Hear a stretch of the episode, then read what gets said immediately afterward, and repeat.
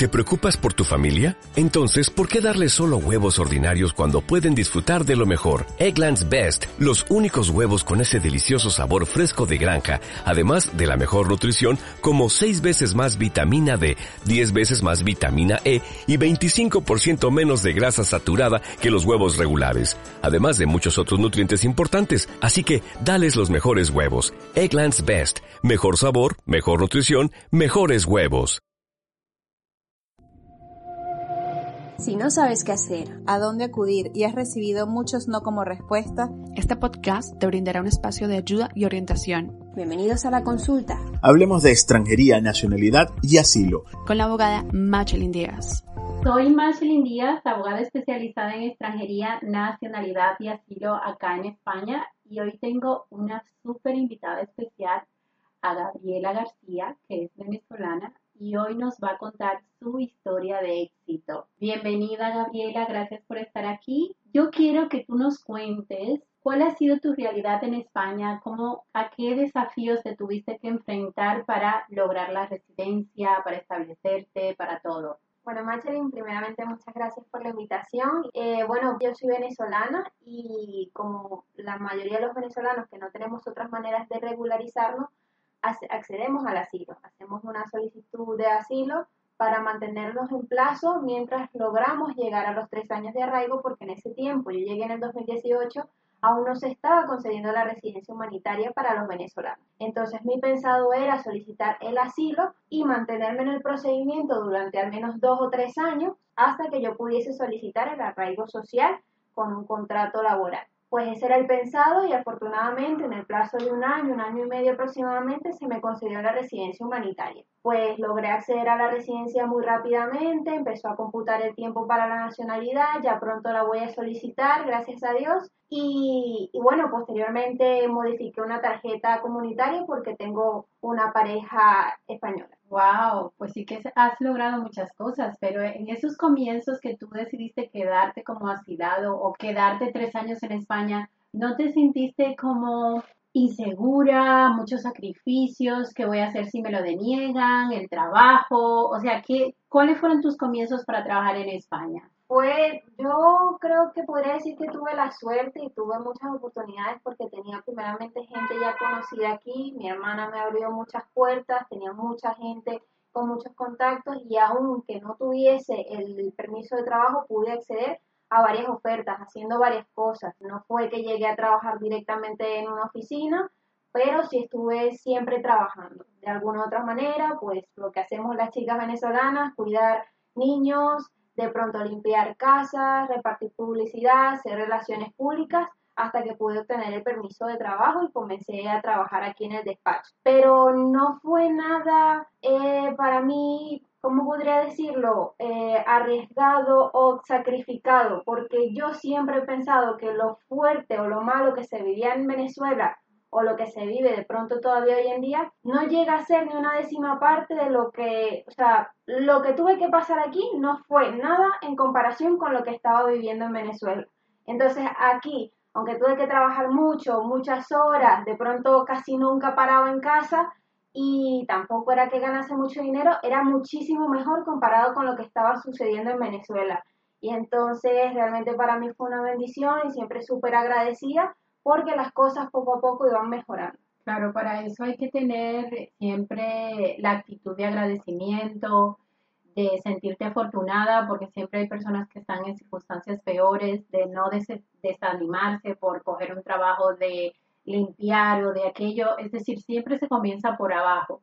Lo que, lo que no podemos es estancarnos, no, yo me voy a quedar aquí, no me voy a mover no podemos, eh, digamos, como ponernos barreras nosotros mismos y siempre ir a por más, eh, ponernos ambiciones, deseo. Y eso es algo que yo siempre he visto en ti, de que le has puesto mucho deseo, mucha ambición a todo, de, de ir a por más, de comenzar desde bajito e ir a, subiendo. Sí, mucha, muchas veces lo que he visto que le ha dado muchos problemas a las personas, sobre todo en el tema ánimos y depresión, es que las personas vienen con unas expectativas aquí a España porque de pronto hay gente que les promete cosas y se vienen pensando que aquí llegan y de pronto como en Estados Unidos al siguiente día ya estás trabajando. Aquí siempre es un poco más complicado pero las oportunidades las hay, hay que buscarlas, hay que ser muy humilde, muy trabajador y ser una persona sencilla. Los españoles yo creo que, bueno, los españoles y todas las personas en, en general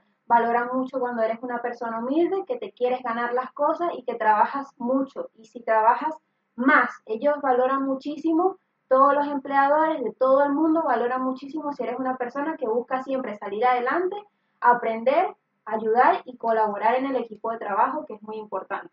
Ya sea que trabajes en una oficina o que estés en una casa limpiando o que estés cuidando niños o en cualquier ambiente laboral, es muy importante que vean que eres una persona que quiere sobresalir y que siempre estás dispuesto a dar un poquito más. Claro, la actitud es súper importante en estos casos. Y el tema estudios, cuéntanos qué decidiste cuando viniste, ya que dejaste tu carrera ya por la mitad. Sí, yo en Venezuela estaba estudiando medicina, hice el primer año de medicina, pero por todo tema conflictos, paros nacionales, pues en dos años solamente logré hacer un año y había, yo sentía que estaba perdiendo mucho tiempo, mi juventud y mis ganas de salir adelante porque todo siempre se paraba. O sea, había tiempos que estábamos estudiando seis meses, que de pronto te ponías a hacerte los exámenes, a sacarte lo que pensabas que ya todo iba a avanzar y de pronto se paraba. La universidad, el país y todo. Entonces yo sentía que estaba perdiendo mucho tiempo y mi juventud y mis ganas de salir adelante porque te deprimes. A veces hay tantos conflictos en la vida diaria, en los estudios, tema dinero, que te deprimen y es bastante, es bastante complicado. Entonces llegó un momento que decidí dejarlo todo y dije, voy a dejarlo temporalmente, a probar cómo me va en otro sitio, a lo mejor puedo continuar en otro sitio y si no es el caso, pues puedo regresar. Yo me fui con la promesa de que yo podía parar durante cinco años y podía volver durante ese tiempo.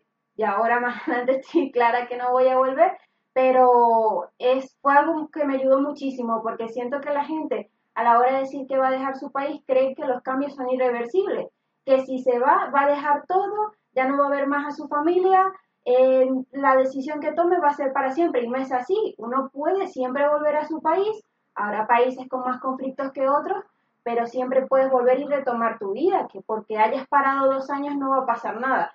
Si tú ves que era mejor lo que tenías, pues vuelves y ya está. Si ves que lo que tienes en ese país te han recibido bien y tienes más oportunidades y de pronto tu visión ha cambiado, pues haces otra cosa. Yo ya no, hoy en día no quiero hacer medicina, me parece que es una carrera muy bonita, pero que aquí en España tardas muchísimos años para sacarlo, porque aquí es el tema de la carrera, seis años, luego cinco años más de mil, que pasas 11 años hasta que puedes empezar a trabajar propiamente. Y, y, me parece que es bastante tiempo. Entonces, por el tema de las convalidaciones, yo en ese momento no tenía residencia, la universidad me salía muy costosa, eran muchísimas cosas, tenía que hacer un curso de preparación para el ingreso a la universidad, no me veía capaz de compatibilizar el trabajo y la universidad porque medicina es una carrera que exige el 100% de tu tiempo y sabía que no se iba a poder dedicar. Entonces tomé la decisión de dedicarme a otra cosa. Actualmente eh, estudio marketing y publicidad, me estoy sacando una formación profesional que estoy por terminar.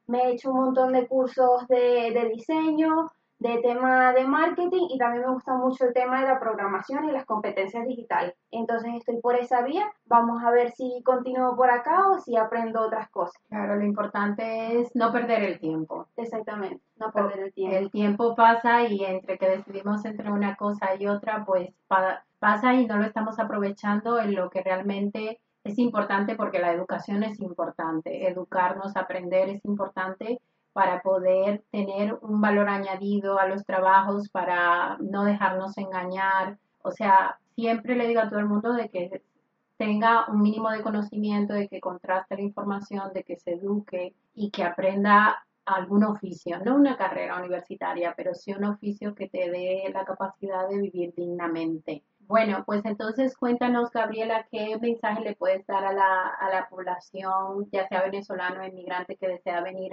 a España con, con esa planificación que viniste tú de, mira, yo me voy a quedar tres años, te ha ido fenomenal, que lamentablemente hay personas que no han podido ir, irle así, pero ¿qué mensaje tú le puedes dar? Sí, lo primero que le quiero transmitir a las personas que nos están viendo es el tema de la educación. La, el vehículo digamos, el principal y el más importante para poder salir de abajo, de la pobreza, más sobre todo si eres inmigrante, es la educación.